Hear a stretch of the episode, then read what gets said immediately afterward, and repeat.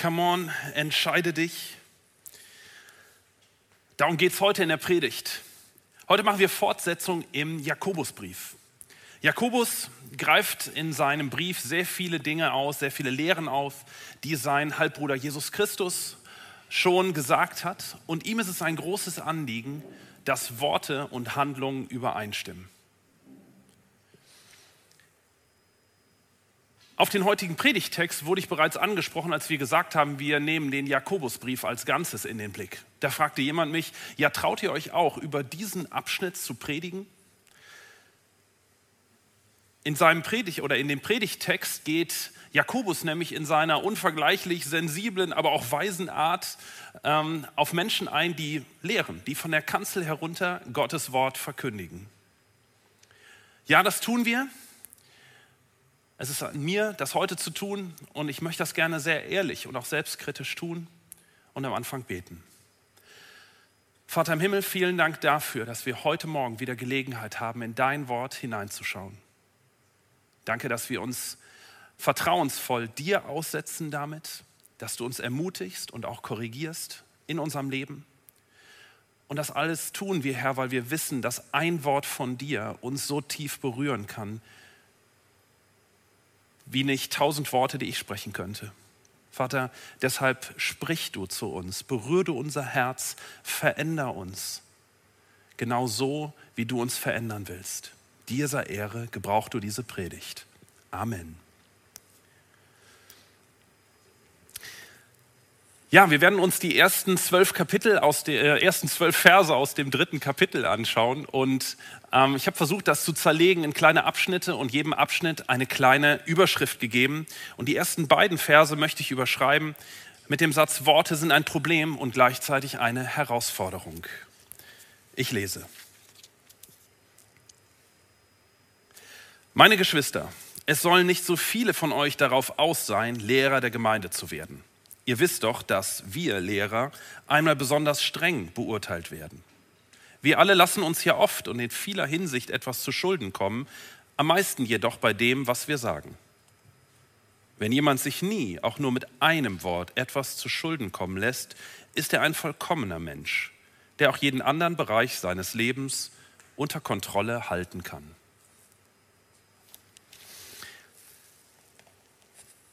Es scheint in der Gemeinde tatsächlich ein Problem mit ähm, Leuten gegeben zu haben, die sich gerne reden hören. Es gab einen regelrechten Run auf die Kanzel und ähm, das hat bestimmt damit zu tun, dass Leute, die Lehrer waren, ein besonderes Ansehen in der damaligen Gesellschaft haben. Ähm, Jakobus kritisiert genau diesen Run auf die Kanzel.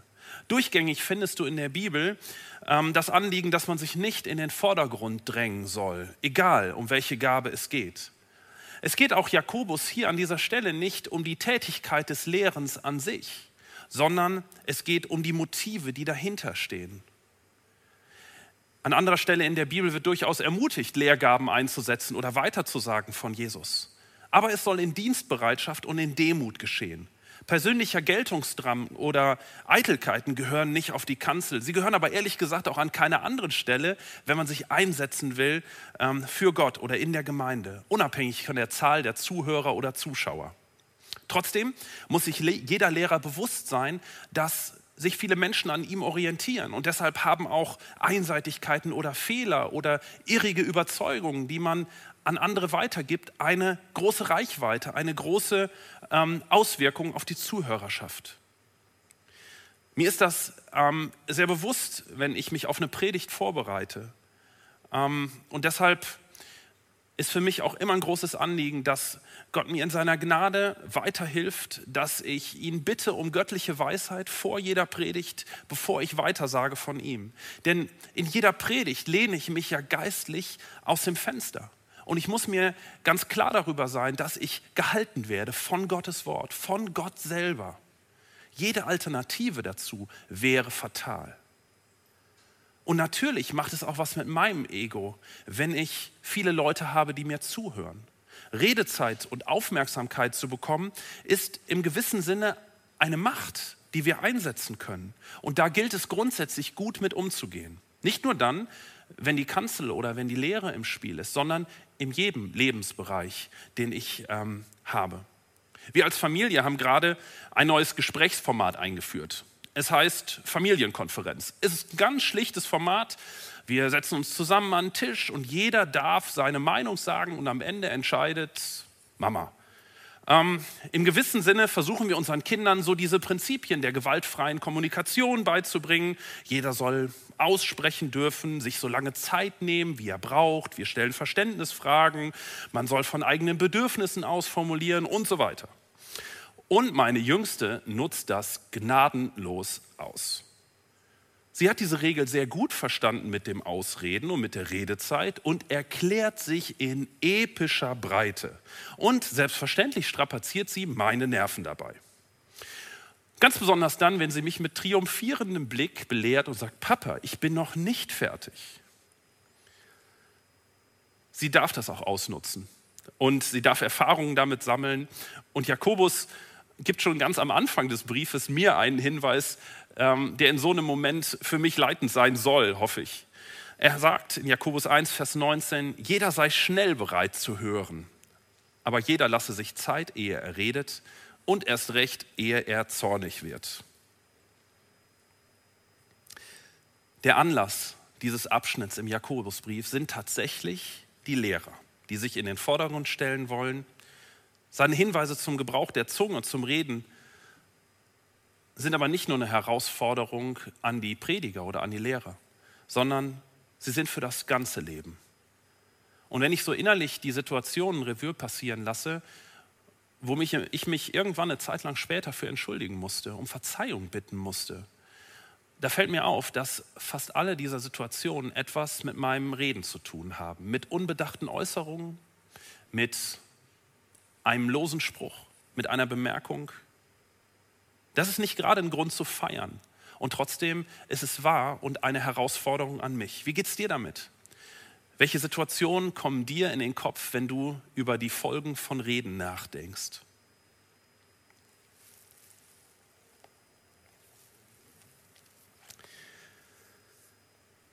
Der zweite Abschnitt, den ich lesen möchte, den habe ich überschrieben mit Worte haben ein riesiges Potenzial für dein Leben.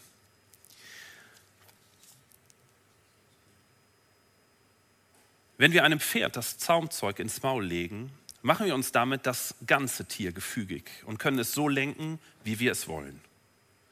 Oder denkt an ein Schiff, so groß es auch sein mag und so heftig die Winde sind, denen es ausgesetzt ist, wird es doch von einem winzigen Ruder auf Kurs gehalten, den der Steuermann bestimmt. Genauso ist es mit der Zunge. Sie ist nur ein kleines Organ unseres Körpers und kann sich doch damit rühmen, große Dinge zu vollbringen. Zaumzeug und Ruder, das sind gute Beispiele, die das Potenzial von der Zunge aufzeigen. Mit dem Zaumzeug wird die Herrschaft über das gesamte Tier ausgeübt, über das gesamte Pferd ausgeübt.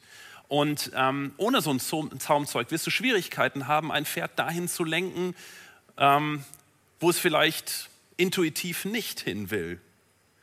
Mit dem Ruder wird die Herrschaft über das gesamte Schiff ausgeübt. Und auch dann, wenn ein Schiff unterwegs ist in stürmischer See, wenn starke Winde, wenn Stürme dort sind, wenn Strömungen aktiv sind, auch dann hat der Steuermann die Möglichkeit, durch dieses Ruder zu lenken und das Schiff auf Kurs zu halten oder zu bringen. Jakobus will mit diesen beiden Bildern ähm, die Zunge, also ähm, unser Reden ähm, beschreiben. Mit der Zunge wird die Herrschaft über deinen ganzen Leib ausgeübt. Wie passiert das? Ähm, einen Aspekt möchte ich gerne mit euch beleuchten. Und da geht es darum, dass Worte, die du über dich aussprichst, eben nicht nur einfach irgendwelche Worte sind, die keine Bedeutung haben, sondern ganz im Gegenteil. Sie haben eine Auswirkung auf deinen gesamten Körper. Und das passiert im Negativen wirklich sehr leicht. Ähm, Bettina hat gerade davon berichtet, ähm, wie das andere Leute machen oder wie du das machen kannst. Es sind Sätze wie, ich bin so ein Vollidiot. Ich bin so blöd. Wir sprechen so schnell negative Dinge über uns aus. Und die lenken und leiten uns leider in diesem Sinne auch negativ. Ich bin in Bezug auf meine Kinder an der Stelle sehr sensibel und interveniere sehr schnell, wenn sie solche Sätze über sich sagen. Das sind negative Selbstaussagen, wo ich sage, das passt überhaupt nicht zu dem, wie ich dich sehe. Ich kann das nicht. Nein, mein Schatz, ich glaube, du schaffst das. Sag lieber, ich möchte das lernen. Alle finden mich doof. Nein, mein Schatz, ich finde dich super. Ich liebe dich. Und ich kenne den und den und die und die, die dich sehr gerne haben. Wisst ihr, solche Aussagen über unser Selbstwert, die machen etwas mit uns, genau mit unserem Selbstwert etwas. Es sind Lügen. Du kannst solche Sätze sogar an der Körperhaltung von Menschen erkennen. Und ich will nicht, dass meine Kinder mit einer Körperhaltung im Leben unterwegs sind, die aussagt, keiner mag mich, ich schaffe das nicht. Welche Sätze rutschen dir über dich selber heraus? Wo pauschalisierst du in Urteilen über dich selber? Ganz häufig fangen so Sätze mit an mit immer passiert mir. Nie kann ich. Ich bin so, alle denken von mir. Weißt du, Gottes Wahrheiten über dich, die sehen anders aus, die hören sich anders an, die sind anders. Gott ist sehr zufrieden, so wie er dich gemacht hat. Er sagt in der Schöpfung, es ist gut. Er sagt im Neuen Testament an einer Stelle, du bist mein Meisterwerk. Gott nimmt uns als seine Kinder an. Er stellt das nicht in Frage, wie wir unterwegs sind, auch nicht durch irgendwelche Sachen, die ich zwischendurch mal tue oder mache. Nein, wir sind seine Kinder. Gottes Geist lebt in mir, egal wie ich mich gerade fühle. Der Heilige Geist lebt in mir. Durch Gottes Gnade bin ich erlöst, nicht durch eigene Leistungen, nicht durch das, was ich kann oder nicht kann. Ich bin geliebt, ich bin gewollt, ich bin begnadigt. Wenn Gott so über dich denkt, wieso bezichtigst du ihn dann der Lüge mit solchen Aussagen? Es ist eine wirklich mächtige geistliche Übung, wenn wir uns solche substanziellen Wahrheiten täglich vor Augen halten. Ähm, es hat etwas mit unserer Identität zu tun, mit, mit dem, wie wir in Inneren sind, wie viel Stärke und Klarheit und Verwurzelung wir in uns haben. Und das kannst du einüben. Bettina hat gerade davon berichtet, wie sie das macht. Du kannst jeden Morgen, wenn du ins Badezimmer kommst und das Gesicht mit dem Kissenabdruck im Spiegel siehst, kannst du dir zusprechen, wer du aus Gottes Perspektive heraus bist. Und wenn dir das morgen schwerfällt, dich daran zu erinnern, schreib es auf den Spiegel, mach ein Post-it dran. Dein Tag beginnt anders. Wenn du nicht bei den Kommentaren oder stillen Worten zu deinem Äußeren stehen bleibst. Solche Worte entfalten ein riesiges Potenzial in deinem Leben, in deinem ganzen Leben. Aber Jakobus bleibt hier nicht bei seinen Ausführungen zum eigenen Leben stehen, sondern er beschreibt etwas, was noch viel weiter geht. Er beschreibt nämlich, dass Worte sich ausbreiten. Ich lese weiter. Wie ist es denn beim Feuer? Ein Funke genügt, um einen ganzen Wald in Brand zu setzen. Auch die Zunge ist ein Feuer. Sie ist mehr als alle anderen Teile des Körpers ein Mikrokosmos unserer unheilvollen Welt. Unser ganzes Wesen wird von ihr vergiftet. Sie setzt die gesamte menschliche Existenz in Brand mit einem Feuer, das die Hölle selbst in ihr entzündet. Es gelingt dem Menschen zwar, die unterschiedlichsten Tiere zu zähmen, Raubtiere und Vögel, Reptilien und Fische, sie alle hat der Mensch gebändigt. Doch die Zunge kann kein Mensch bändigen. Sie ist ein ständiger Unruheherd, eine Unheilstifterin, erfüllt mit, von tödlichem Gift. Mit ihr preisen wir den, der unser Herr und Vater ist, und mit ihr verfluchen wir Menschen, die als Ebenbild Gottes geschaffen sind. Aus ein und demselben Mund kommen Segen und Fluch. Das, meine Geschwister, darf nicht sein. Oder lässt etwa eine Quelle aus ein und derselben Öffnung genießbares und ungenießbares Wasser hervorsprudeln? Ich habe ein bisschen zu weit gelesen. Das, was geschrieben ist, gilt. Ein ständiger Unruheherd, eine Unheilstifterin, erfüllt von tödlichem Gift. Jakobus beschreibt seinen Lesern ein weiteres Bild. Ein kleiner Funke, so unscheinbar. Und doch beginnt auch ein Waldbrand mit einem Funken. Die Zunge hat genau eine solche Macht. Ich habe gerade von den positiven Worten gesprochen und ich glaube, was Paulus, äh, was Jakobus hier schreibt, das ist wahr und das ist richtig. Und ich hoffe sehr, dass meine ähm, Worte positiv Raum finden und Widerhall finden im Leben meiner Kinder und natürlich in meiner ganzen Umgebung. Und mein sehr ernstes Gebet ist, dass das auch durch diese Predigt passiert, dass konkrete Veränderungen für euch greifbar und annehmbar sind. Feuer ist zwar durchaus an manchen Stellen ein positives Werkzeug, aber Jakobus betont hier die bedrohliche, unkontrollierbare und zerstörerische Macht, sogar die tödliche Seite von Feuer und damit die negative Macht von Worten. In all dem, dass ich gerne rede und die Wirkung von Worten bewusst einsetzen will, macht mir diese negative Seite von Worten wirklich Angst.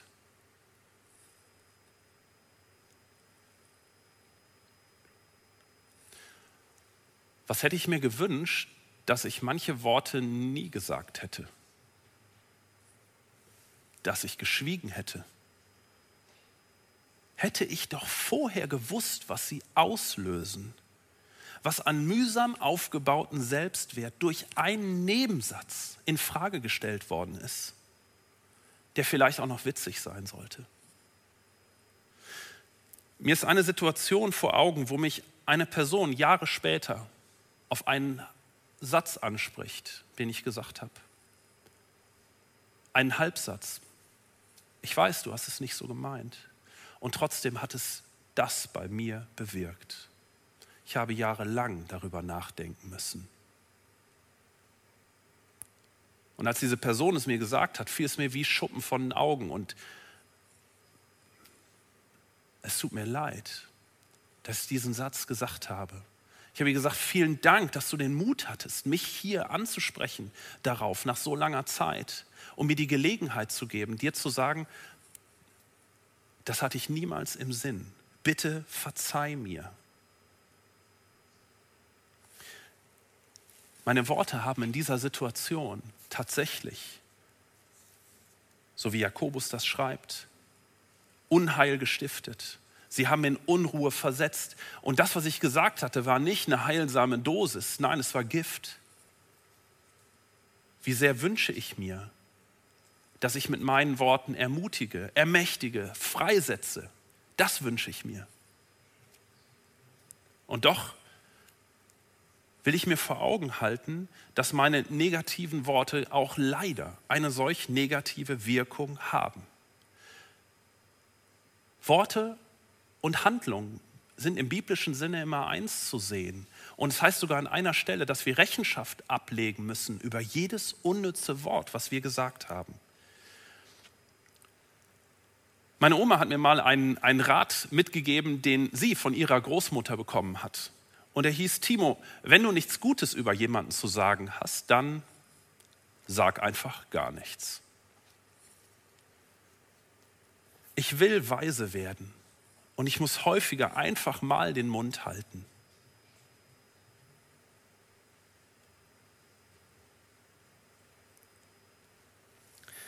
Und doch gibt es eine Dimension unseres Redens, die dich und mich und diesen Gottesdienst betrifft. Und jetzt lese ich richtig ab Vers 9. Und damit komme ich auch zu dem Punkt, come on, entscheide dich. Mit ihr preisen wir den, der unser Herr und Vater ist, und mit ihr verfluchen wir Menschen, die als Ebenbild Gottes geschaffen sind. Aus ein und demselben Mund kommen Segen und Fluch. Das, meine Geschwister, darf nicht sein. Oder lässt etwa eine Quelle aus ein und derselben Öffnung genießbares und ungenießbares Wasser hervorsprudeln? Kann ein Feigenbaum Oliven tragen oder ein Weinstock Feigen, meine Geschwister? Natürlich nicht, so wenig wie aus einer salzhaltigen Quelle Süßwasser fließt.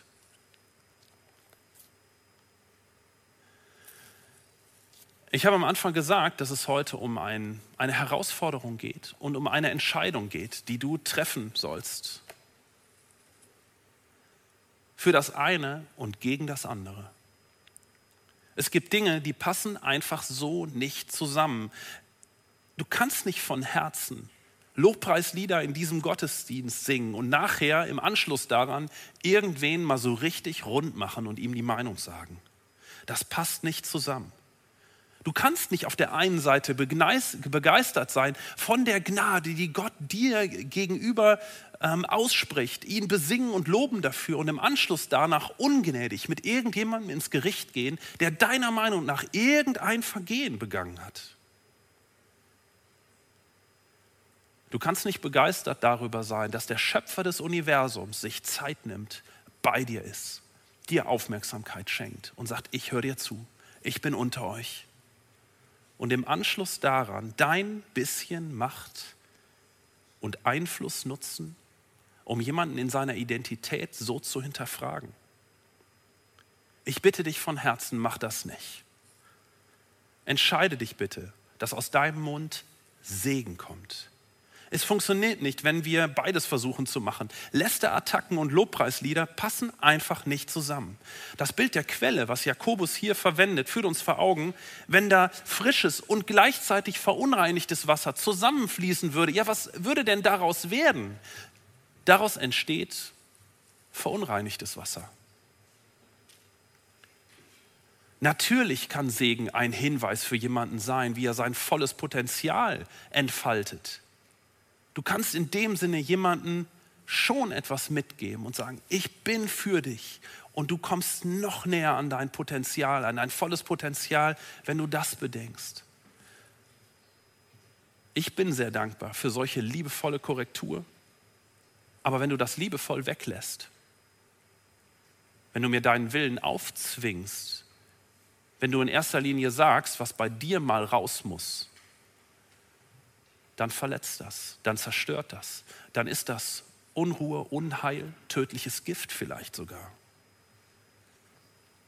Ich will mich aktiv darum bemühen, Positives im Leben anderer zu sehen und anzusprechen. Ich will mich leiten lassen von dem, was Paulus an anderer Stelle schreibt oder an einer an Epheser 3 schreibt. Es ist mein Gebet, dass Christus aufgrund des Glaubens in euren Herzen wohnt dass euer Leben in der Liebe verwurzelt und auf das Fundament der Liebe gegründet ist. Nicht nur meine Identität soll voll sein von dem, was der liebende Vater über mich ausspricht. Nein, auch das, was daraus erwächst, das soll von Liebe und von dem, was ich an Gutem im Leben der anderen bewirken will, geprägt sein. Ich wünsche mir das für mein Reden genauso wie für mein Handeln. Und ich will dich herausfordern, dass auch bei dir das am Reden erkennbar ist. Der redet anders. Der findet liebevolle und gleichzeitig wahrhaftige Worte. Die Art und Weise von jedem Wort ist liebevoll. Und auch der Inhalt dieser Worte entfaltet sich positiv. Es hat eine positive Wirkung. Wie kommen wir dahin? Ich glaube, ganz wichtig ist, dass du dir bewusst machst, wer du selber in Gottes Augen bist. Sei dir bewusst darüber, dass deine Worte eine Macht haben über dich und dass sie sich ausbreiten über dich hinaus in dein gesamtes Umfeld. Und aus diesem Bewusstsein heraus triff eine Entscheidung. Entscheide dich dafür, dass deine Worte liebevoll sind, dass sie für den anderen sind, dass sie eine positive Wirkung entfalten. Und der erste Schritt, der kann sein, dass wir manche negativen Worte, manche scharfen Sprüche einfach mal weglassen.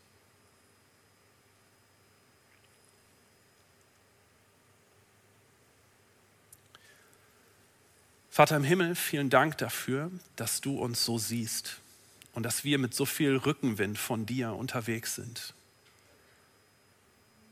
dass du so viele positive Sachen über unser Leben aussprichst, dass du dieses Bild gebrauchst, dass du der liebende Vater bist, wir deine Kinder sind. Danke, dass du uns deinen Heiligen Geist mitgibst, der uns erinnert in solchen Momenten, der uns aber auch gleichzeitig die Kraft gibt, dass wir schweigen, dass wir Worte finden, die positiv sind, die freisetzen, ermächtigen. Und darum bitte ich dich, dass wir als Gemeinde, als Kirche eine Gemeinschaft sind, die sich da anspornt, die sich liebevoll korrigiert. Dass wir erkennbar sind durch unseren Umgang miteinander, durch die liebevollen Worte, dass da etwas anders ist in unserem Leben und dass wir von dir so geliebt und gewollt sind. Hilf uns, dass dieses große Ja, was du aussprichst, unser, über unserem Leben, weiter von uns ausgetragen wird in unsere Umgebung hinein. Amen.